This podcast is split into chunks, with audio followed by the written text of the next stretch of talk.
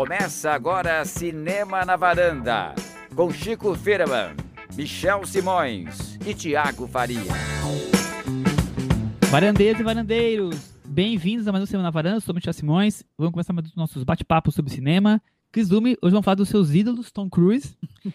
e como o Thiago não está presente, nós trouxemos um convidado inédito e super, super especial, né? É, com Nossa, certeza. Você não estava aqui na varanda, né, Marcelo? Primeira vez. Marcelo Hessel, bem-vindo à varanda. Pô, muito obrigado pelo convite. Primeira vez, e eu queria saber se tem alguém que está realmente numa varanda aí gravando. Estamos, eu e a Cris estamos numa varanda, você acredita? Olha aí, muito bom. É, quando a gente fazia presencial, é, todos ficavam nessa varanda. Agora que com a pandemia a gente teve que quebrar, mas nós continuamos na varanda. Alguns pendurados. Chega o Firmas, vamos falar de Tom Cruise, vamos falar de Top Gun? Vamos, vamos pegar esse avião aí, supersônico. Bom, hoje vamos falar muito de Top Gun, Maverick e também vamos falar um pouco da carreira do Tom Cruise, esse ator que a Cris tanto admira e gosta sempre de não perder as salas de cinema né? tem, Tom, tem Tom Cruise no cinema, não tem jeito. O Marcelo, você, você curte os filmes dele? O que você tem aí de impressão geral, antes da gente começar a mergulhar mesmo? Você lembra de Tom Cruise, assim? Cara, eu gosto, eu gosto porque me parece que os filmes dele, no, no geral, assim, eles são muito voltados para um cinema de atrações, que para mim eu, eu gosto mais, assim, diferente do sei lá, do Will Smith, por exemplo, que ele tenta se engajar nos filmes com um ponto de vista aí mais social, às vezes, muito de mandar mensagem e tal, e o Tom Cruise é mais, tipo, faca na bota e, mano, vamos lá e, e fazer os filmes, não só por esse lance dele querer gravar sem dublê e tal, que ele vai acabar se matando eventualmente aí, mas porque pô, ele tem uma, uma cabeça pensada também para essa coisa do cinema de atrações, e isso me interessa mais, na verdade. Legal, então a gente fala de Tom Cruise, a gente lembra de cinemão, né, Cris?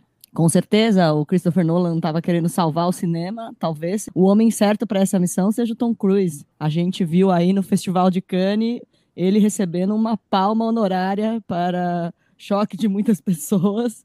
E, na verdade, é uma um encontro de interesses, né? A indústria querendo trazer as pessoas de volta para o cinema e aí essa figura estelar que já anunciou, eu fiz este filme para a sala de cinema, por favor apareça nesse final de semana, né? É bem por aí, Chico? É, e é interessante que ele tomou para si mesmo essa, esse bastião, né, de ser virar o, o guardião do, do cinema é, blockbuster visto na sala de cinema, e depois que ele deixou de. desistiu né, dessa história de querer ser ator sério, de ganhar Oscar, as coisas ficaram mais fáceis porque ele se concentrou nisso e virou um especialista, né? Eu também acho. É, é uma, daquele que é, que é bilheteria garantida, né?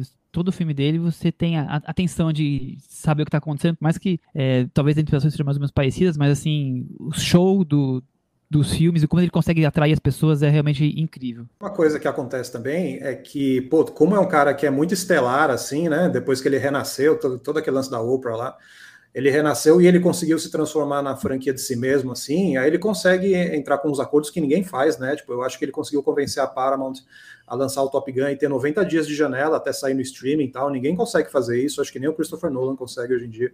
Então ele ele está se transformando nesse bastião do cinema aí, mas também é um cara que consegue ter uma, ter uma margem aí, né, de negociação que ninguém mais tem, assim. Então, pô, se alguém vai ser o bastião, vai ser ele para realmente defender o cinema contra, é, contra essa cultura aí de você lançar os filmes em casa e não ter um impacto de cinema, né? Então acho que é ele mesmo. Ele virou o astro em todos os sentidos, né? Ele não só vai lá e faz o filme, vende bilheteria, ele tem isso, né? Ele se envolve na, na indústria de alguma maneira, né? Para conseguir atrair o o produto dele, né? Não, ele está vendendo, ele tá vendendo a imagem de si mesmo, né? Mas ao mesmo tempo eu acho que ele consegue, é, ele tem uma noção de que a imagem dele, ela, ela tem que estar tá no cinema, né? Não tem que estar tá na televisão. A imagem dele é, é ela diminui, Mega. porque ele tem 1,60, né?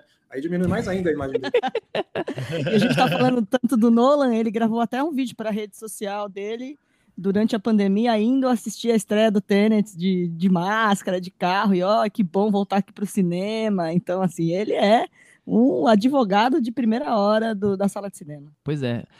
Vamos parar um pouquinho e falar só do Tom Cruise para falar do Top Gun, depois a gente volta para a carreira que toda. Que necessariamente dele. não é falar não, não tá separando. Não, não é tá parar.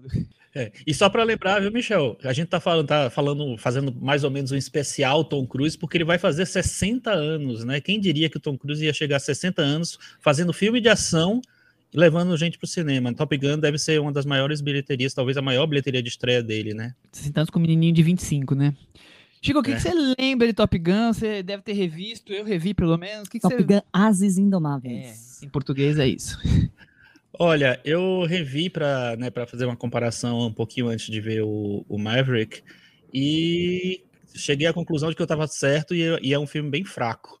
Eu acho que é um filme que é um produto daquela época, né, da, daquele cinema de ação dos anos 80, que depois é, virou o cinema de ação um blockbuster grandão do, dos anos 90, 2000, que é um cinema mais é, mecânico mesmo, que é, mesmo quando ele tenta buscar uma emoção, ele vai para um, um lado tão enlatado, né, industrializado, que é, é um filme que para mim não me envolve em nenhum aspecto, assim, nem nas cenas de ação. E foi interessante quando ver o Maverick, porque ele é bem diferente. Marcelo, eu quero saber se você vai reclamar do Tony Scott hoje vai defender. Eu não, como assim vou reclamar do Tony Scott? Eu falo bem do Tony Scott em todas as oportunidades que eu posso. Inclusive, eu gostei por, que. Por isso que eu perguntei. Não, eu, sou, é, eu concordo um pouco com o Chico. Assim, eu não acho que é o melhor momento do Tony Scott, mas também é um cara que naquela época estava meio que encontrando é, a maneira dele articular as coisas e tal. Tipo, eu, quando era moleque, eu gostava bastante do Top Gun, assim, tipo, eu jogava bola com os meus primos e a gente dava aquele tapinha, sabe? Um high five, aí vira um high five em cima e embaixo, assim, que nem os caras jogando vôlei de praia. E aí, tipo, eu ficava imitando. Então, naquela época, sei lá, eu tinha seis anos quando saiu e eu tinha um Master System, aí jogava Afterburner no Master System, eu ficava imaginando com o F14 tem toda uma coisa ali do imaginário de criança ali que, que fazia sentido para mim, mas revendo o filme hoje, eu acho que não é o melhor momento do Tony Scott, mas tem vários, é, várias imagens que eu lembro, assim, até do próprio Dias de Trovão e tal, que eles tentam refazer uma coisa, né, Top Gun ali, e, e, tem uns momentos muito bons, assim, tipo, pô, umas cenas muito boas, meio que um vislumbre do que o Tony Scott conseguiria fazer é, muitos anos depois. E você, Cris? Nossa, eu não lembro de ter assistido Top Gun, assim, fui assistir depois, assim, quando já tinha passado toda essa esse, esse hype, vamos dizer, então assim, eu não, não, não participei dessa desse contexto histórico, vamos dizer assim, vi anos depois, mas é, ao ver percebi o quanto ele foi uh, criou imagens icônicas mesmo, né, para o cinema, para a cultura pop em geral, enfim, foi ajudando a pavimentar o caminho do, do, Tom Cruise. Acho até que ele resolve revisitar esse filme como uma forma de, de rever grandes sucessos, afinal de contas é uma continuação 36 anos depois. E a minha sensação é essa, que apesar de não ser um filme 100% eficiente você assistindo hoje, é, ele tem coisas muito marcantes. É, eu tenho a mesma impressão do, do Marcelo. É, eu, quando assisti na época, também fazia, jogava bola e fazia o high five com, com, os meus amigos, era febre total. Inclusive, eu consultei alguns amigos essa semana para saber se eles lembravam se tinham a mesma experiência, igualzinho. Então, quem jogava bola fazia isso. É, eu também acho que não é dos melhores filmes do Tony Scott, mas não sei, eu, por mais que tenha toda aquela coisa meio brega, lenta, romântica, que, que não, não é legal do filme, é, toda aquela coisa do mela cueca, daquela trilha sonora, aquele pôr do sol, eu acho que ele consegue ali fazer a primeira coisa do, do, da, da, ação. Diferente do Chico, eu acho que o filme de ação funciona muito bem. Os caças, acho que é uma coisa diferente, a gente não estava acostumado a ver. É, a coisa dele andar com a moto e o vento, todo, todos os moleques queriam comprar uma moto que nem a dele, a moto, acho que Suzuki. Então, é, ele, acho que o filme foi além do, da qualidade dele, e sim criou um imaginário. As, os meninos queriam ser o Maverick quando crescessem, sabe? Então eu acho que ele, por isso o filme ele se tornou muito marcante. É, então eu acho que as, a coisa do caça realmente é, é forte e me faz, mesmo revendo é, e vendo todas essas coisas ruins no filme, ter algo ainda positivo, algo que eu consigo é, achar interessante. E aí o meu medo era que vinha com Top Gun Maverick, né? Eu acho que é um filme, uma, um filme de uma iconografia muito forte, assim. O lance dos caças. Eu fiz meu pai comprar uma jaqueta com a pele de carneiro, que nem a dele, assim, tipo, que a gente foi comprar na 25 de março, uma jaqueta bem fuleira, assim, mas que, pô, ficava me sentindo Maverick, assim. Eu acho que o filme tem uma coisa que, que se vê muito hoje em dia, tanto que ficou meio banalizado, que é meio de uma coisa gamificada, assim, de você ter os vilões, os rivais do, do filme, eles não têm rosto, né? Como se fossem personagens tipo, num, num, game que não tem cara e eles são só uma ideia de vilão, assim. Isso é meio. É, tudo bem que naquela época você tinha, sei lá, tem aquele filme com o Matthew Broderick, que também era muito de game, e talvez isso era meio tendência nessa época, mas sobre Jogos Gun, de guerra. Jogos de guerra, exato. Sobre Top Gun não se fala tanto nesse sentido, assim, mas para mim é um filme que funcionava muito como videogame. E aí talvez por isso eu, eu tenha gostado bastante dele. É, eu falei mal, mas realmente ele, ele é um filme realmente icônico. Primeiro que é o filme que transformou o, o Tom Cruise no astro que ele é hoje, né? Ele virou o, o Tom Cruise a partir desse filme. De maneira nenhuma eu queria falar mal do Tony Scott, porque eu não acho que o problema do, do Top Gun é o Tony Scott. Eu acho que é o Bruckheimer e, e esse cinema massivo que ele cria a partir do Top Gun. É, o Tony Scott também concorda. Ele é um cara que, um, dentro desse, do blockbuster americano, ele conseguiu encontrar uma autoralidade que poucos encontraram, e eu acho que ele tem grandes é, momentos da carreira dele depois. Ali acho que é o terceiro filme dele, alguma coisa assim, ele tá ainda no, também no começo, né, o Tony Scott.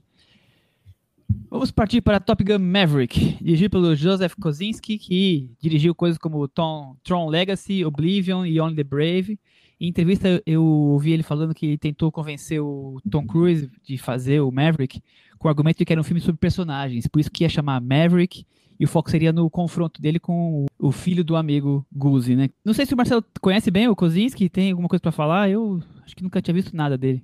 Putz, cara, tem uma galera que aparece de vez em quando no Twitter, assim, ou no Letter, que são meio, tipo, apologistas do Kozinski, e isso não faz muito sentido para mim, assim. Eu, tanto que eu, quando eu soube que ele que ia fazer esse, esse Top Gun, aí eu falei, puta, Kozinski. E, enfim, é, ele não é nenhum Christopher McQuarrie e eu não acho que o trabalho anterior dele meio que gabaritava ele para você criar uma expectativa e no fim das contas eu acho que ele mandou bem, assim.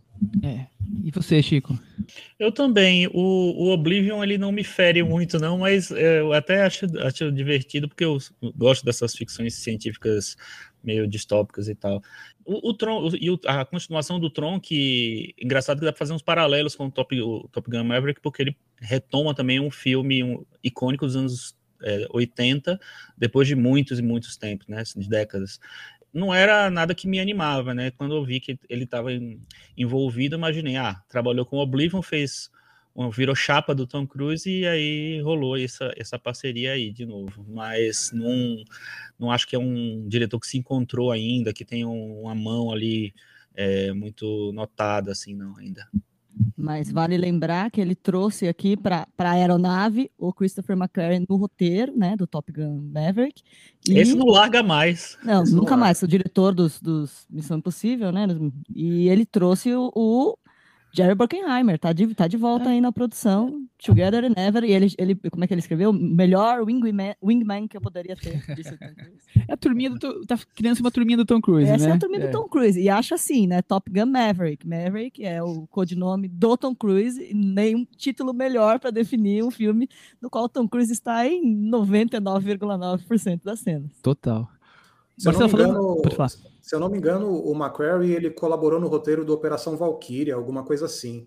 E de 2008, que foi o ano do Trovão Tropical, que foi um grande ano de renascimento aí do, né, do Tom Cruise. E putz, eu acho que se o Tom Cruise ele conseguiu se, é, se reinventar aí como uma, um homem franquia e tal, pô, isso se deve muito ao McQuarrie também, que é um cara que tem essa coisa do cinema de atrações aí muito forte nele e tipo de fazer cinema de gênero de um, de um jeito muito é, autêntico e tal. E, puta, é, é, uma das grandes parcerias dessa última década aí. Também acho que ele tem ajudado muito aí a restabelecer o Cruise com essa potência que ele virou. Ô Chico, essa forma de reboot, continuação, reeditando personagens e situações de, do filme original, essa coisa que a trilogia do Star Wars recentemente fez, o que, que, você achou? Olha, eu fui realmente, ainda mais depois de rever o Top Gun, eu fui bem tranquilo, sem nenhuma expectativa assistir ao filme. Não tinha muita. Não achava que ia, que ia sair de lá muito feliz, não. E eu, e eu levei um susto quando eu vi o filme. Ele consegue um equilíbrio muito interessante entre recuperar tudo que o filme tem, o filme anterior tem, de icônico, de como ele construiu esse, esse tipo de cinema, e ele consegue remodelar esse, esse modelo de cinema para é, um cinema de ação atual. Então, assim, eu acho que a grande diferença do, dos dois Top Guns é que o Top Gun de 86 é um Top Gun do Jerry Bruckheimer e daquele cinemão, quero ganhar dinheiro só e vou, vamos lá, fazer essa, um, uma formulona. E esse daí é vamos transformar essa fórmula a partir do, do trabalho dos personagens, de criar histórias para os personagens e de conduzir a ação de uma maneira muito mais muito, menos mecânica do que a gente via no, é, em 86. Então eu acho que tem cenas de ação muito criativas no filme e tem um trabalho de costura dos personagens com o, o que a gente viu em 86, que para mim funcionou imensamente, assim. Eu acho que é um filme que, se, que, ele se dá bem nas duas, nos dois lados, no lado mais dramático mesmo e no lado de sistema de ação. Eu lembro de falar pro Chico, eu falar, não me vá em qualquer sala de cinema que o homem falou que gravou para ver numa sala boa, hein? Não me vá em qualquer lugar. E é, tem essa coisa, o, sei lá, o cinema foi tentando trazer alguns recursos para tentar trazer as pessoas de volta, tipo o 3D né? De alguma forma, ah, vá no cinema, porque só tem 3D, legal no cinema. E aí o Tom Cruise faz isso, ele, ele, ele vai nessa lógica, porque ele vai trazer um filme que você precisa ver, no, você vai querer ver no cinema. Ele vai te contar que ele dispensou dublê, que ele entrou no, nos caças, que fez os atores entrarem nos caças. O making off é um monte de gente sendo mergulhado na água para fazer a respiração igual do caça, uh, que ele gravou em uma qualidade com não sei quantas câmeras incríveis. Então, assim, ele, ele cria todo um, um discurso e um, um, cenário que é para te estimular mesmo a estar tá na sala de cinema, te criar essa curiosidade para ir para a sala de cinema. Marcelo, e você, qual a sua opinião aí sobre o, essa coisa de reboot, continuação, que tudo se mistura? Cara, eu, eu, gosto como isso é resolvido no, nesse Top Gun novo, porque ele parece muito consciente de si, muito consciente dessa, do, do que se espera de reboots e continuações e tal. Porque, que nem eu escrevi na crítica lá no Omelete, parece que essa, essa ideia originalmente, assim, de você colocar o, o Maverick como um cara que parou no tempo e cercado de vários coadjuvantes que estão replicando e reproduzindo papéis que foram vividos por outros caras originalmente, essa ideia era muito temerária no começo, assim. Só que isso se resolve no filme de um jeito muito legal, que parece que o Tom Cruise ele está assistindo a si mesmo, assim, uma coisa meio é, conto de Natal do, do Dickens, assim, sabe? Tipo, os fantasmas do passado, presente e futuro, assim. E como se ele estivesse transitando na própria história, aquela coisa, tipo, ele chega na, é, no bar e ele vê através daquele vidro turvo o Miles Teller tocando, e aí de repente vem um flashback todo granulado e tal, como se aquele, aquele vidro fosse uma tela de cinema, alguma coisa assim, sabe? Tipo, eu gosto que o filme ele assume é, esse diálogo com, com o antigo, é, e o Tom Cruise num papel meio de espectador, ao mesmo tempo, como se fosse um cara fosse um viajante do tempo, assim, sabe? Então, enfim, dá para falar de muitas coisas sobre reboots e, e, franquias a partir disso aí, mas eu gosto que é um filme muito consciente de si mesmo, até na hora do caça lá, né? Que eles meio que é, é, reciclam uma ideia do Battlestar Galactica de você precisar recorrer ao caça velho e tal, que é uma maneira de você meio que incorporar um fanservice de, é, de uma forma dramática ali dentro da história e tal. Tipo, isso para mim funciona porque é um, parece um grande comentário sobre o que veio antes, sobre essa coisa de você recalchutar franquias e você tentar usar uma lata velha de novo para você voar e tal. Eu gosto bastante disso e como isso é resolvido no filme. Ô Marcelo, eu te digo mais, às vezes eu ouvia, parecia ser um grande comentário sobre o cinema, sobre a sala de cinema, né? Tem uma hora que tem um diálogo que fala assim: não, mas se eu não for, vai prejudicar a todos nós. É meio que isso, né? O Tom Cruise herói no filme, mas o Tom Cruise é o herói da, do, de uma coisa antiga, talvez né, do herói desse, desse cinema que precisa de, de, um, de um rosto, enfim. É, não, eu acho isso ótimo, assim. Inclusive eu escrevi, e acho que as pessoas não entenderam é, direito, ou eu não soube expressar direito, que essa coisa antiga, tipo, é um ótimo pretexto para o Tom Cruise fazer do filme uma grande celebração da imagem dele mesmo, assim. E aí é, é isso, né? Todos os outros personagens, eles parecem meio... É, postiços assim e, e, falsos, né? Porque eles são reproduções de personagens antigos e papéis e, e atores antigos. É, e só o Tom Cruise é o único cara verdadeiro ali, né? E, e ele está colocando isso aí nesse, né, nesse filme porque ele representa os valores antigos, ele representa uma ideia antiga, inclusive do cinema, de você ir para o cinema de espetáculo. Então, cara, isso é, é incrível, porque parece que transpira isso no filme, e isso dá muita força para o filme, que no geral, tipo, é aquela coisa, um fiapinho de trama, né? É, você tem uma missão, você tem que resolver a missão, do mesmo jeito no Missão Impossível, né? É sempre um fiapinho de trama, assim, você mal lembra das tramas do Missão Impossível, mas aí o, o filme ele ganha essa energia, ganha todo esse significado por conta dele, por conta de tudo. Então, achei, achei massa. Eu também acho por aí, eu acho sempre uma repetição meio preguiçosa quando é, se faz essa fórmula de se fazer um reboot, mas continuação e, e repetir todos os personagens, repetir toda a história. É, mas eu acho que nesse filme é, o, tem um espaço em que só o Tom Cruise brilha, tá ali como essa grande estrela, mas também tem um espaço disso que o Marcelo falou, dele meio que tá assistindo a história meio que se repetindo, cíclica, e ele tá ali como um espectador é, coadjuvante dessa história, sabe? Tá assistindo e tá ao mesmo tempo participando dessa passagem de bastão. Então ele tá ali, como você falou bem, na, na cena da, é, de fora do, do bar, mas é, até nas brigas que ele assiste dos mais jovens e que ele lembra como é que era as brigas quando ele era jovem, e tá tentando achar uma forma de resgatar, e ele acha a mesma forma que era anterior de, de esportes, então eu acho que ele que é interessante ver o, o Tom Cruise sendo o protagonista do filme, ao mesmo tempo ele meio que assistindo e passando esse bastão é, eu acho que é uma grande sacada de você repetir a fórmula, mas você encontrar uma maneira de fazer essa fórmula não ficar tão desgastada por, por uma mera repetição, e sim encontrar essa maneira de fazer essa transição, Chico.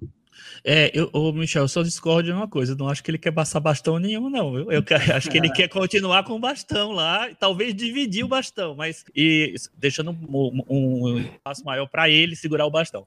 Mas vê só, eu, eu, mas eu concordo com tudo que vocês falaram. Eu acho que, que a, a volta do filme para o filme anterior, esse resgate do filme anterior, é feito de uma maneira muito inteligente, porque ao mesmo tempo que ele dá um fanservice, né, porque ele, ele repete muitas, é, muitos aspectos do filme anterior, então tem, por exemplo, a, a chegada do Tom Cruise, lá do personagem do Tom Cruise, para dar a primeira aula para eles. É a mesma chegada da Kelly McGillis no filme original.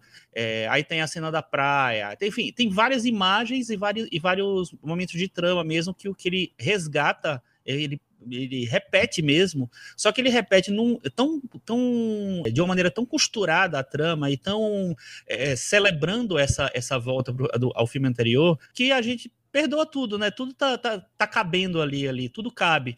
Então, eu acho que essa, é, esse resgate realmente é muito inteligente a maneira como ele, eles costuram a trama, porque poderia realmente ficar uma coisa genérica, ficar uma coisa repetitiva, e eu acho que é, é um filme que se auto-homenageia e a gente não tá muito incomodado com isso. Tem uma, tem uma cena muito boa também, que é a cena que, que quando eles estão jogando na praia, que aí chega uma hora que o Tom Cruise ele só senta e fica assistindo, aí ele abre aquele sorriso ali, pô, esse sorriso desarma qualquer pessoa, entendeu? E naquela hora ele, ele meio que diz assim: olha, eu não preciso participar, porque enfim, eu já tenho o meu lugar e eu posso ser o espectador aqui. É, e, no, e na crítica lá eu comparei com Matrix, porque eu acho que o Keanu Reeves e o Neil ele também é meio espectador da própria história é, espectador do próprio filme ali, mas no Top Gun isso está muito mais bem resolvido, porque, enfim, né, na hora que ele assume o, o, comando, literalmente, ali, é uma coisa muito triunfante, né? Acaba sendo realmente uma, um momento, ah, beleza, até aqui a gente brincou e tal, mas agora deixa aqui que eu vou assumir, e aí ele faz toda aquela coisa dele, gravidade zero, não sei o que e tal, então, putz, é, eu, é, nessa comparação aí, eu acho que no caso do Top Gun, esse lance do, é, do espectador, protagonista e tal, talvez seja mais bem resolvido mesmo. E você falou do Matrix, tem uma outra coisa que também acontece no Top Gun, mas aí acontece uma vez só, que é esse recurso de recorrer às cenas do capítulo anterior, vamos dizer assim, né? Eu acho que o Matrix dá uma, o Matrix novo dá uma exagerada. Top Gun consegue é, criar as cenas do passado, recriar as cenas do passado. Você lembrar é, é, tipo, por exemplo, a própria cena da praia. Você não precisa reprisar nada. Você sabe que eles estão querendo refazer essa cena da praia. E, eu, e, e, aí, abrindo um parênteses, eu até li uma coisa engraçada, que eles tiveram que gravar essa cena da praia, eles queriam que ficasse muito perfeito, que lembrasse muito mesmo a, a vibração da cena do, do vôlei. Eles gravaram uma vez, ficou lindo. Na pós-produção perceberam que podia ter o sol melhor, chamaram os atores todos de volta, eles já tinham passado 10 dias de férias e comido tudo que eles podiam, e aí tiveram que refazer do mesmo jeito, para que ficasse do jeito que eles queriam, que relembrando toda, enfim, toda a áurea da, da cena anterior. E, então, mas aí eu acho que ele faz isso é, é, traduzindo, retraduzindo, trazendo as cenas para hoje, não recorrendo toda hora ao, ao Remember. Olha, se bobear, eu acho que o Kozinski faz até a mesma coisa que o Tony Scott fez naquela época, que ele queria uma coisa meio soft porn e ele passa aquele óleo de pornô em todo mundo, total, assim, né? Total, Foi. Ah, uma das reclamações era essa, que tinha que refazer porque não tava com óleo tão legal, precisava passar mais óleo. Ai, do caralho, do caralho. Então, E mas aí- aí tem, tem gente que se incomodou um pouco com esse Top Gun. É uma, é uma estética ultrapassada, só, né, do, do- de muito homem e tal. Mas eu, eu, eu enxergo algumas coisinhas interessantes. Para mim, uma coisa interessante desse filme é ele ter trazido a Jennifer Connelly de mocinha, uma atriz, tudo bem, é linda, maravilhosa, de 51 anos para ser a mocinha. São vários filmes de ação com mocinhas de 25 anos para ser, né, para ser par de um, de um ator de, de quase 60. Eu, eu- eu gosto da escolha. Jennifer Connelly, maravilhosa, a, melhor, a mulher mais linda de Hollywood há 30 anos, pelo menos. Mas assim, sabe o que eu acho interessante, Cris? Que a, a escolha dela é uma escolha que eu acho que o, o filme faz em alguns momentos, assim, ele trabalha muito a mitologia do Top Gun como um todo. Então, por exemplo, a Jennifer Connelly, ela, a personagem dela, ela é citada pelo Tom Cruise num diálogo. é, Ela não aparece no filme no anterior, começo, né? Não, é, ela, ela é citada como a filha de um almirante que ele teve uma fera e tarará, tarará e tal. Acabou, ficou ali. E aí eles, eles criaram isso, eles criaram uma história, uma história de idas e vindas entre esses dois personagens, que, que eles entregam assim, num pacote fechado pra gente, assim, e a gente compra, porque, assim, é muito, é muito bem construído dentro dessa mitologia que o filme oferece pra gente, assim.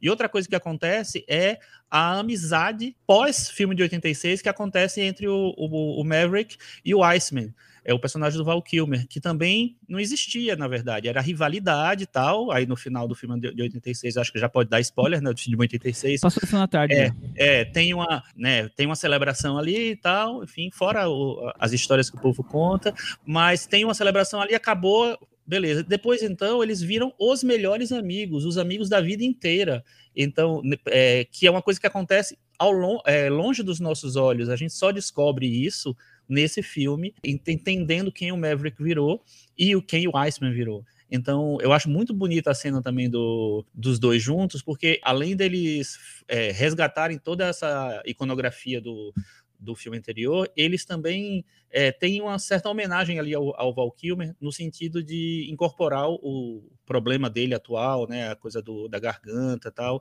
que quem viu o documentário Val vai, vai saber melhor. É, o documentário está na Amazon Prime, por sinal. É, então eu acho que tem essa coisa de resgatar, fazer questão, mas o Marcelo tem outro ponto de vista sobre isso, né?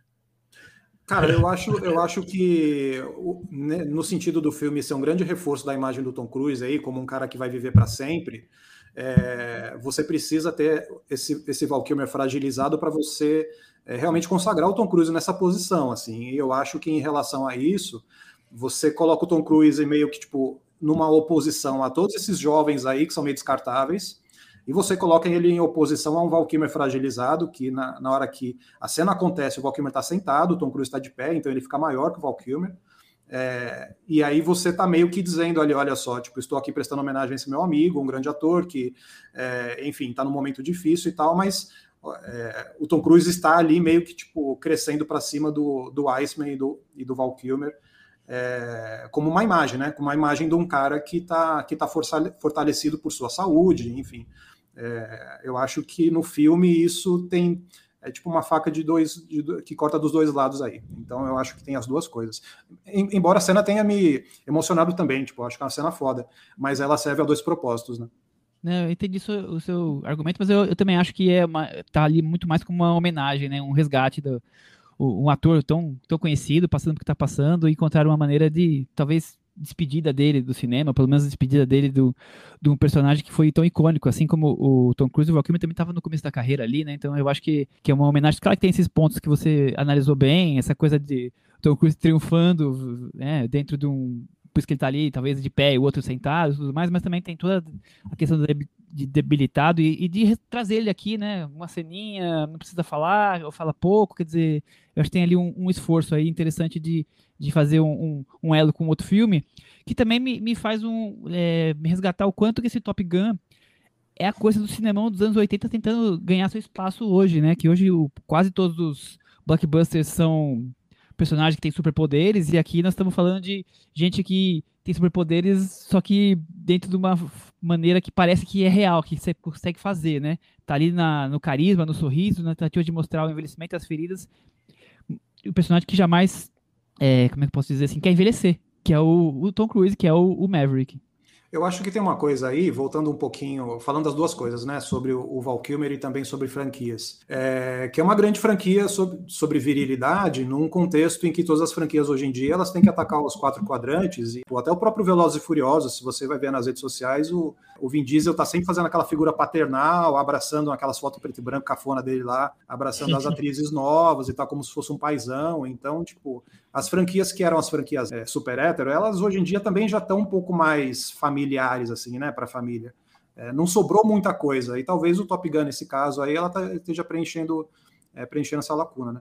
E isso tem gerado um pouco de, de polêmica, pessoas falando, ah, é, é, é, não se adaptou aos, aos tempos, não sei, é isso, né? Porque você vê todas essas outras franquias tentando abarcar muitas coisas, diversidade e tal, e às vezes é legal e às vezes acaba, sei lá, se confundindo, perdendo um pouco da, da do referencial. E o Tom Cruise meio que faz eh, poucas concessões, eu acho. Ele vai em busca de diversidade na equipe, mas ele não vai abrir mão de ser essa esse foco nele e nas coisas que ele é capaz de fazer e que ele não vai ter dublê e tudo mais, né? Isso ele não, isso, isso ele não e, quer perder. E a coisa do galã, conquistador, né? Tudo, tudo isso, né? É, ele vai lá, só assistiu em algum momento o, a, o jogo na praia, mas ele tira a camisa antes e joga um pouquinho. Esse é o Tom Cruise. Mas ne, nesse aspecto, eu acho que esse filme dialoga mais ainda com os, os últimos filmes do Tom Cruise, os Missão Impossível da Vida, No Limite da Manhã, os filmes os mais recentes do Tom Cruise, do que com o cinema de ação dos anos 80 necessariamente. Eu acho que tem uma. É como se o, aquele cinema de ação dos anos 80 fosse filtrado pra, é, é, por esse novo cinema de ação que o Tom Cruise virou né, o rei, assim. Então acho que tem uma, um encontro de duas coisas aí. É, acho que ele consegue se posicionar quase como o último dos moicanos do, desse cinema, sabe? Assim, não sei se quando ele se aposentasse nós vamos continuar vendo filmes desse tipo. É, aí a, aí a, aí a discussão Ele não vai é... se aposentar. É, aí a discussão que fica é, um, ele não vai se aposentar, dois, necessariamente é ruim ou ainda, ou ainda tem espaço para isso no cinema? é, isso, isso tá muito, isso tá muito fora de moda, né? Tipo, o Will Smith foi o último cara a fazer isso, né? Naquele, no, no, no finalzinho dos anos 90, começo dos 2000 ali, é, e hoje em dia, realmente, você, por uma questão de, enfim, de representatividade, de você atacar todos os públicos e tal, você precisa meio que é, criar esse mosaico de de coisas, né? O The Rock consegue fazer um pouco isso ainda, nesse mesmo perfil do, é, do Tom Cruise aí, porque tipo, tem uns filmes que são só o The Rock, é, e aí o filme inteiro se constrói em torno da figura dele. O Tom Cruise é o último cara realmente que consegue fazer isso e não, e não parecer que ele está se apropriando de uma ideia, né? Tipo, para ele parece mais natural.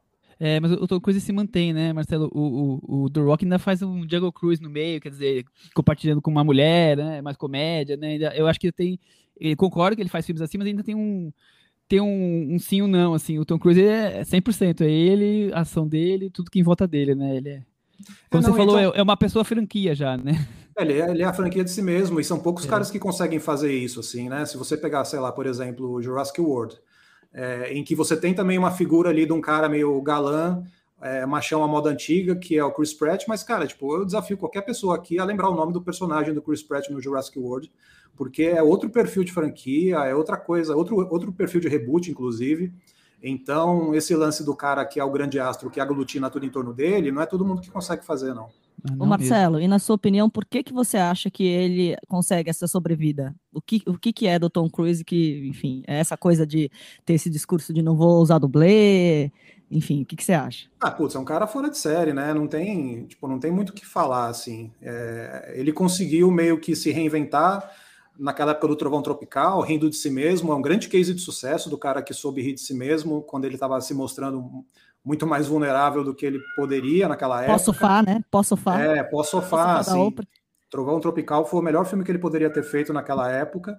É, e, mano, tipo, esse lance dele, da fisicalidade, assim, para um cara que ele não é o John Wayne, entendeu? Tipo, no caso do John Wayne seria mais fácil porque o John Wayne tem 1,90m e o Tom Cruise ele não tem essa presença. A presença dele é diferente, é o magnetismo, aquela coisa dos close-ups sempre privilegiam ele. Então é, é difícil de, de desvendar, assim. É uma grande coisa. Enfim, é meio clichê falar isso da magia do cinema e tal, mas é uma, uma coisa meio mágica, assim, sabe? Você não consegue desgrudar o olho do Tom Cruise. Puro carisma, né, Chico? puro carisma, assim. E eu acho que é um cara que ele soube se reinventar e soube, soube guardar o, o, o papel dele, assim.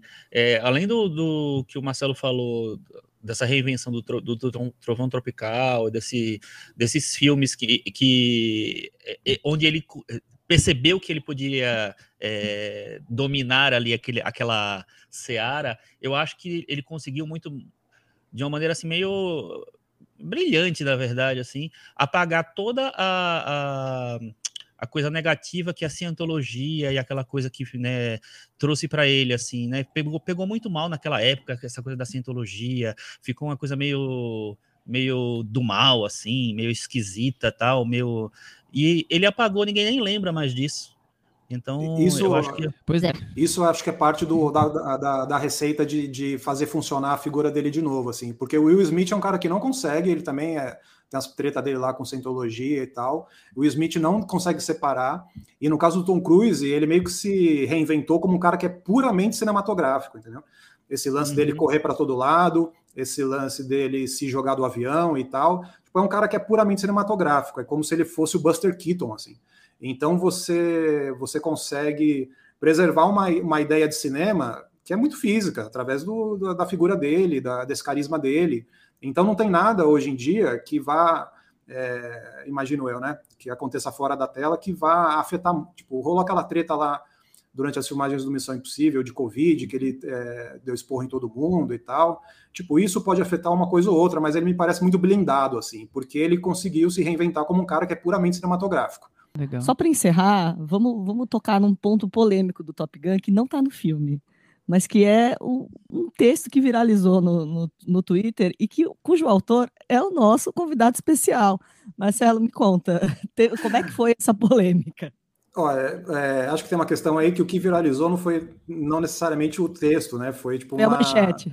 A manchete, a imagem, aí uns perfis aí criaram uma imagem para reduzir ainda mais o negócio, então tipo não é nem a cotação, tipo as pessoas não estão nem reclamando da nota, nem nada assim. Enfim, tá todo mundo na ponta dos cascos aí, né? Todo mundo sensível e tal. Eu acho que às vezes o que engatilha as pessoas não é nem antes de ser a opinião, é o próprio tema, né? Então se você fala de masculinidade nas redes, parece que isso já é negativo sendo que na minha cabeça era só uma constatação do que o filme articula, né? E, enfim, tipo, não, não costumo. Eu sou o cara que mais fica em cima do muro é, na hora de dar opinião, assim, e aí esse, esse título foi um pouco mais categórico e eu achei que valia a pena, porque o filme em si eu acho ele muito categórico em como ele articula uma visão de mundo ali que seja essa coisa antiga, é, de um reforço de masculinidade e tal, então eu achei que valia a pena, e enfim, aí as pessoas vão elas vão, vão tirar a conclusão que elas querem tirar e tal, e sei lá. Consegui desagradar a esquerda e a direita, então é a primeira vez que isso acontece, então tá... Já que a gente está falando de nota, o Marcelo pode começar então, porque ele falou que da nota que ele deu no texto e que ninguém viu, ele pode contar pra gente. Marcelo Hess, você deixa o filme na varanda, você pendura ele ou ele vai despencar da varanda? Eu deixo ele na varanda, porque para mim é um filme muito consistente. Ele meio que se propõe é, articular esse mundo em torno do Tom Cruise aí para um reforço de, de, ideias que talvez sejam antiquadas, talvez não. É, vou deixar isso com o espectador aí para tirar sua conclusão mas eu acho que o filme é muito bem sucedido nessa articulação aí, e eu gosto do filme. As pessoas acham que eu falei mal, mas entra lá no Omelete e veja, eu gostei do filme. Pô, pô deu quatro omeletes, gente. Cris, e você? Eu também deixo super na varanda, e enfim, é o acontecimento, um dos acontecimentos cinematográficos do é ano. É o blockbuster do ano já? Cara, eu ainda cedo. Até o momento. Até o momento. É. Chico, e você? Eu também deixo ele na varanda. Foi um filme que me surpreendeu bastante e acho que ele oferece uma, uma saída para os, os filmes blockbuster mais clássicos, vamos dizer assim. Eu também deixo ele na varanda e, e é o, aquela coisa do alívio de conseguir ver um, um cinemão grande sem ser só superpoderes e super-heróis e ter algo diferente aqui. Talvez o personagem que quase de carne e osso, porque ele não é totalmente de carne e osso. Não, com certeza não. Ele é ah. o super Tom Cruise. E Exato. é isso, ele vai trazer valores que talvez sejam alguns valores antigos, mas ele dá uma roupagem do Tom Cruise. Eu, o que eu gosto é que, tipo, ele, ele tá fazendo uma coisa meio de super-herói ali, mas que não é de super-herói, né? Porque esse lance do homem da máquina e tal, ele é praticamente um homem de ferro naquele negócio dele voar além de todo mundo, entendeu? De ser o cara mais rápido e tal. Então, tipo, tem várias coisas ali que são códigos de filme de super-herói, mas feitos de um jeito muito inteligente para parecer diferente. Então, isso eu acho que é um grande, é, uma grande qualidade do filme também. Que pa parece humano, né? É, e eu sim. gostei disso aí que o Marcelo falou, né? É Tom Cruise, Homem de Ferro, Marvel, estamos aí. Vamos resgatar essa ideia, hein? e outra coisa, Cris, agora só para fechar esse Tom Cruise, esse Tom Cruise, não, esse Top Gun aí, é Take My Breath Away ou a música da Lady Gaga? A, a música do One Republic que toca na hora do, do americano. não, eu prefiro Take My Breath Away. e, e, outra coisa, assim, os créditos finais do filme são exatamente iguais aos créditos finais do, do, Top Gun, né? Com a carinha de cada, de cada ator e o, o nome do personagem, tal, não sei o que lá. E aí aparecem todos os pilotinhos com, com os, os, macacões e tal. E o Tom Cruise, bonitão, sem camisa, de óculos na praia. Maravilha, é isso aí. Mas é exatamente isso. Então, é, se as pessoas quiserem brigar com o filme, legal. Mas a, a constatação, como disse o Marcelo, é essa: que o Top Gun vem trazer. É, é isso, Tudo né? isso daí. Esse, é. né, essa força aí e tal. Bom, vamos falar então sobre o Tom Cruise. A gente já falou pouco de Tom Cruise hoje, vamos falar então totalmente dele agora. Como a Chris bem lembrou, ele está prestes a fazer 60 anos, ele é nascido em 3 de julho, mas que ele fez o filme Nascido em 4 de julho. É Thomas Cruise Mapother quarto. Olha que nome de príncipe. É, ele começou lá em 81 com o filme Amor Sem Fim do Franco Zeffirelli, depois ele fez o Taps do Harold Becker. O primeiro protagonismo dele foi com Losing It do Curtis Hanson, mas foi 83 com o negócio arriscado que ele estourou de vez, né, Chico? Exatamente. E de, de lá para cá, e depois com o Top Gun ele virou astro internacional, né? O, o negócio arriscado acho que foi o primeiro hit e o Top Gun foi o, o chute para o universo. A gente quer debater um pouco aqui, Marcelo, sobre os melhores filmes dele, da carreira dele. É, mas que tem uma ideia, a gente já falou um pouquinho, mas o que você tem da, da carreira dele? É um grande ator, é versátil, se a, atende bem o, o, tipo de cinema que ele se apresentou? O que, que você tem para me dizer? Cara, eu, eu, gosto que eu tô com o IMDB aberto na minha frente aqui, ele faz filmes muito diferentes e eu acho que no geral é como se fosse um cara que meio que nasceu para ser um que chamam de character actor, né? Um cara de feito para personagens porque ele tem um rosto é, muito específico, um, um, perfil muito específico, mas aí o cara estourou e, e, ele se permitiu fazer muitas coisas diferentes. Mas no geral são, são filmes que privilegiam essa, essa figura dele, assim, é, essa coisa meio um galã que às vezes se, se esconde atrás do sorriso e tal. Então eu acho que ele conseguiu meio que navegar fazendo filmes muito diferentes, sendo que o perfil dele não é tão diferente assim. Não é um cara que se, é, que se transforma o tempo todo, como faz o Christian Bale. Tanto que você, se você for pegar os filmes que ele faz isso, sei lá, tipo, dá para contar nos dedos de uma mão aí, né? Tipo, ele faz isso no Nascido em 4 de julho, foi indicado ao Oscar. Ele faz um pouco isso no Entrevista com o Vampiro, mas nem tanto também. É, ele faz isso, obviamente, aí no Trovão Tropical, mas é um cara que meio que se refugia nessa figura dele, na, na, na fotogenia e no carisma. E, mano, o cara conseguiu navegar a carreira inteira só com base nisso, assim. Então, isso é, sei lá, não sei se é tão especial assim, mas é um negócio que me chama a atenção. Cris? E, e ter esse, assim, depois de alguns anos, ter esse controle da, da imagem dele total, né? Acho que o Top Gun, esse Top Gun, acho que é o auge disso, do, do, do, controle total, no sentido de saber as pessoas que ele quer na produção, quem ele quer colocar, tudo bem, tem os outros atores, mas assim, hum, os atores estão lá para servir aquele propósito, mas... controle total de carreira. E a carreira dele, os filmes dele, o que, que você eu sou uma fã de Tom Cruise e posso, posso falar do, desse, desse momento em que ele, ele decide que ele não vai ganhar mais a Oscar, né? Pós-Magnólia, talvez. Uhum. Que assim, não é para mim, é, eu quero é, fazer filmes para o cinema. Isso que você falou, eu vou ser o, o, o super-herói da minha realidade, do meu, do meu universo mesmo. Eu fiquei pensando, ele nunca foi um ator muito versátil, né? Mas eu, eu vejo ele hoje como se fosse tipo YouTube é um grande, grande astro. Assim, o YouTube já não faz mais é, as melhores discos do ano, mas quando você fala que vai ter show do YouTube, é aquela febre, acaba os ingressos, todo mundo, show em qualidade de, de som e grandiosidade. Eu comparo ele com o YouTube hoje, na, na, atual situação dele. O filme que ele faz é grande, vai todo mundo querer ver, é um espetáculo. É, mas eu acho que ele teve momentos na carreira, assim, nunca como um grande ator, mas até pelo ele foi criando uma áurea e ele teve fases na carreira aqui que ele, ele foi amadurecendo e teve a fase que ele tentou ganhar o Oscar, teve a fase bem jovenzinho que ele fazia é, os galanzinhos jovens, mas que ele acho que ele se encontrou no espaço dele que é Top Gun, é Missão Impossível, acho que ele acabou vendo que ele é um grande ator de filmes de ação e que as outras tentativas, é, no fases que talvez um pouco tentando ser mais maduro, ele não conseguiu é, o sucesso que ele achou que talvez pudesse ter.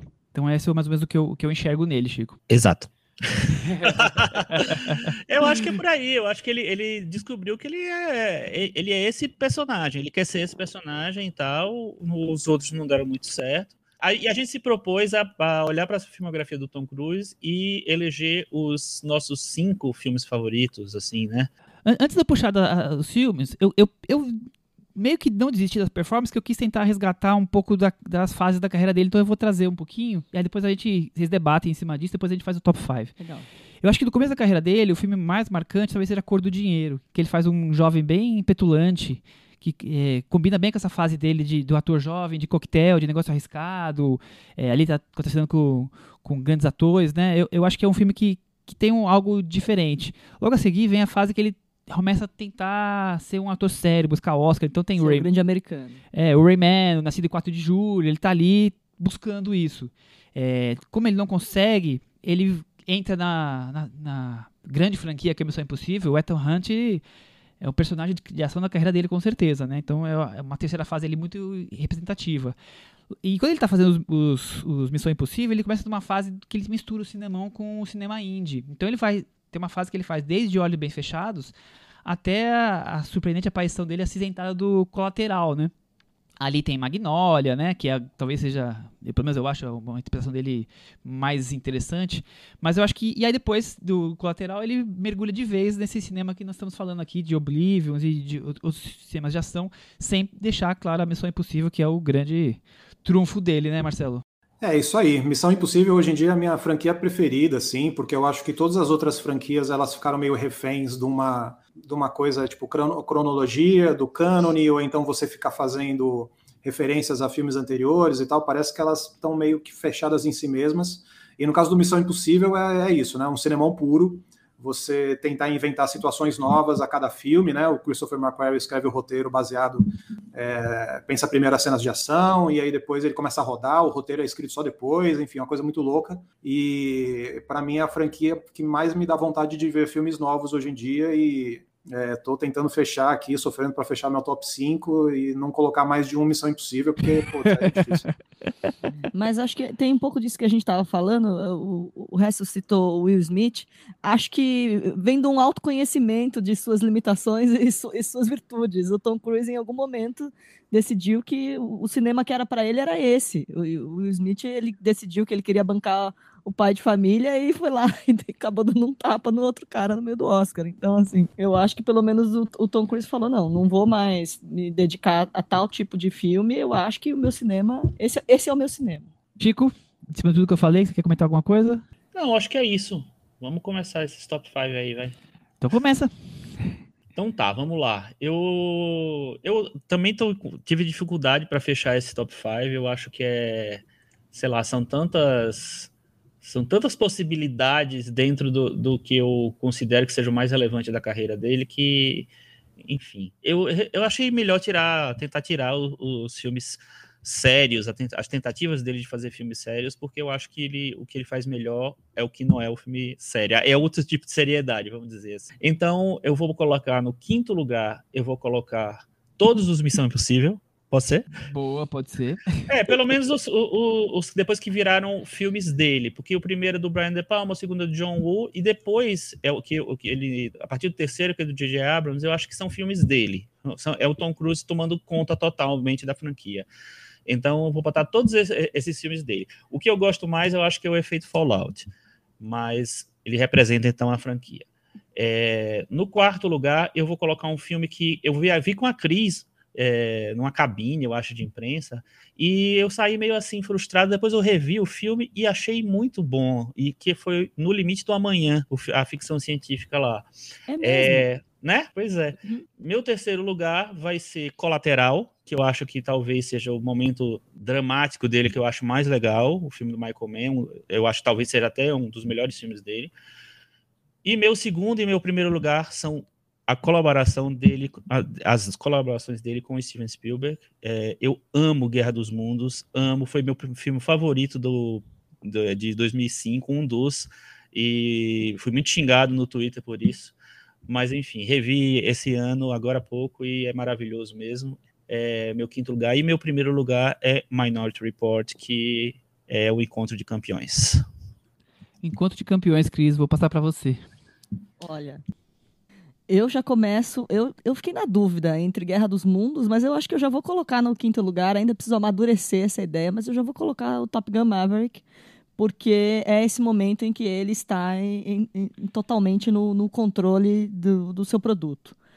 É, na sequência, eu fico com Missão Impossível, talvez que nem o Chico como a franquia, mas aí no meu caso eu coloquei o 3, que é, que é do J.J. Abrams, mas eu também considero que é essa virada, é esse momento em que passa a existir uma história que vai até os dias de hoje, uma história assim, um, um olhar sobre essa história do Missão Impossível, que, que é do, com, com, certeza é assim, 100% Tom Cruise.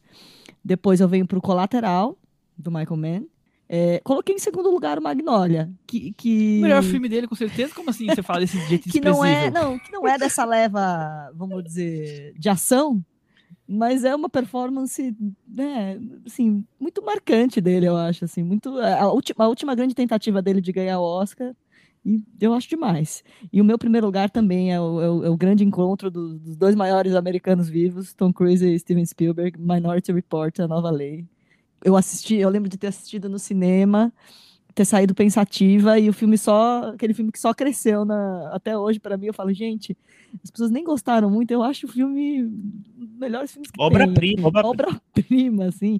E aí te proporciona, né? Eu tava até falando com o Chico, tipo, Max von Sydow, tem tem várias situações ali que obra-prima. Se pedir um top 10 da vida da Cris, Minority Report estará nele, com certeza. Com certeza.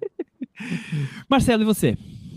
É, eu, eu, acho que eu vou privilegiar mais essa coisa do Tom Cruise, assim, porque eu queria colocar o De Olhos Bem Fechados na lista, mas eu acho que não é tanto um filme do Tom Cruise, embora tenha essa coisa magnética e carismática dele, não sei se eu vou colocar. Eu estou fechando aqui em tempo real essa lista, então vocês me desculpem aí se, se parecer meio quebrada.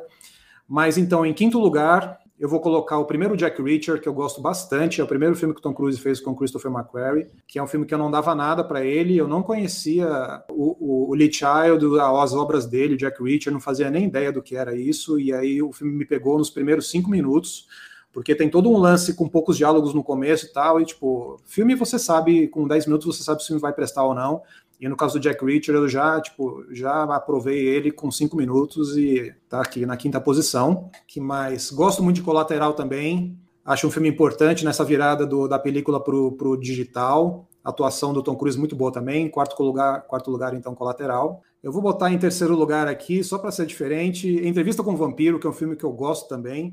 Eu acho que do do, do, vampirismo aí dos anos 90 e 2000 e tal. Entrevista com o Vampiro é um filme fundamental para a gente entender o apelo de, é, da Anne Rice no cinema, com a literatura, e eu gosto bastante do Neil Jordan também, então vou colocar aqui em terceiro lugar. Guerra dos Mundos, que é um filme maravilhoso. Eu gosto demais também do Minority Report. É, são filmes que, que ficam com imagens na minha cabeça, sim, mas o Guerra dos Mundos é um filme especial pra caralho. Na época ninguém gostou e eu acho que é um filme incompreendido do Spielberg, o melhor filme do Spielberg aí dos últimos é, nesse, nesse século. Então vamos em segundo lugar. E, em primeiro lugar, eu preciso escolher uma missão impossível aqui, tá bem complicado. Puta, o De Palma é rei. Escolhe todos. que nem o Chico, não. Eu, eu tô pensando aqui em escolher todos, mas eu não gosto tanto assim do filme do, do JJ. Inclusive, eu acho que é o filme que eles percebem assim que você tentar criar uma, é, uma mitologia muito específica, sentimental e tal, isso não funciona tanto para o Ethan Hunt e não funciona para a franquia. Acho que foi quando eles perceberam isso é, e casou também com a época em que o Tom Cruise virou o dono da franquia e tal. De resto, eu gosto de todos eles, inclusive do filme do Brad Bird. Eu não gostei quando eu assisti, eu achei que é um filme que tem um vilão muito fraco, que me pareceu muito despropositado na época, mas hoje eu acho que é um filme que ele foi meio que precursor de uma, de uma coisa assim, daqueles filmes mais almejando esteticamente uma coisa mais séria, monocromática, aquela coisa do deserto, Tempestade no Deserto e tal. Acho que é quase um filme de arte dentro do blockbuster hoje em dia, então eu gosto muito do filme do Red Bird. Mas eu vou ter que escolher aqui o, o Nação Secreta. A Nação Secreta é o meu preferido.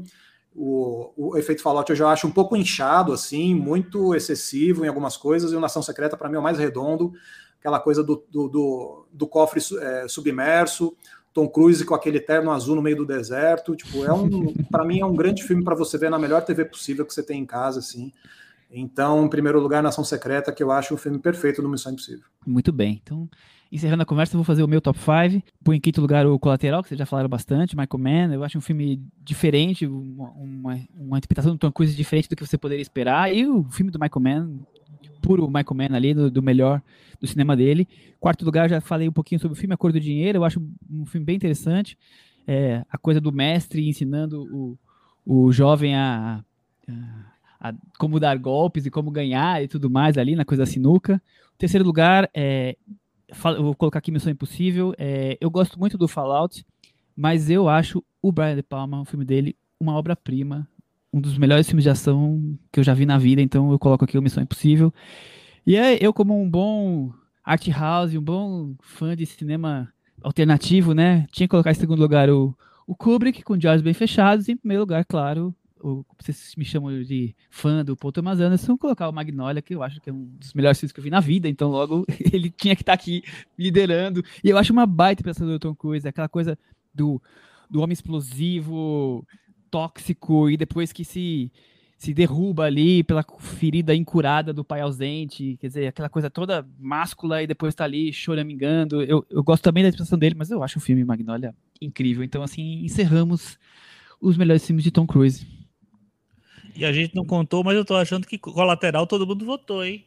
Acho, é, que acho que colateral acho que é um tá, tá ali no vencedor da mesa. É. é. A, a, surpresa aí de estar tá em todas as listas, né? Uniu todos os povos. É verdade. É. Vamos para o puxadinho da varanda, aquele momento que a gente traz aqui alguns destaques, alguma coisa que você queira trazer aí de diferente, destacar algum filme, destacar alguma série, um livro, o que você quiser. Cris, você tem algum assunto para essa semana? Bom, Estreou agora na Disney Plus, aguardadíssimo, Obi-Wan Kenobi, protagonizado pelo meu ator favorito ainda, não sei. Junto acho, com Tom Cruise, tá, per, tá é perdendo boa. pro Tom Cruise, né? Will McGregor. Assisti os dois primeiros episódios, não vou ficar falando muito porque tudo é spoiler, mas assim, é...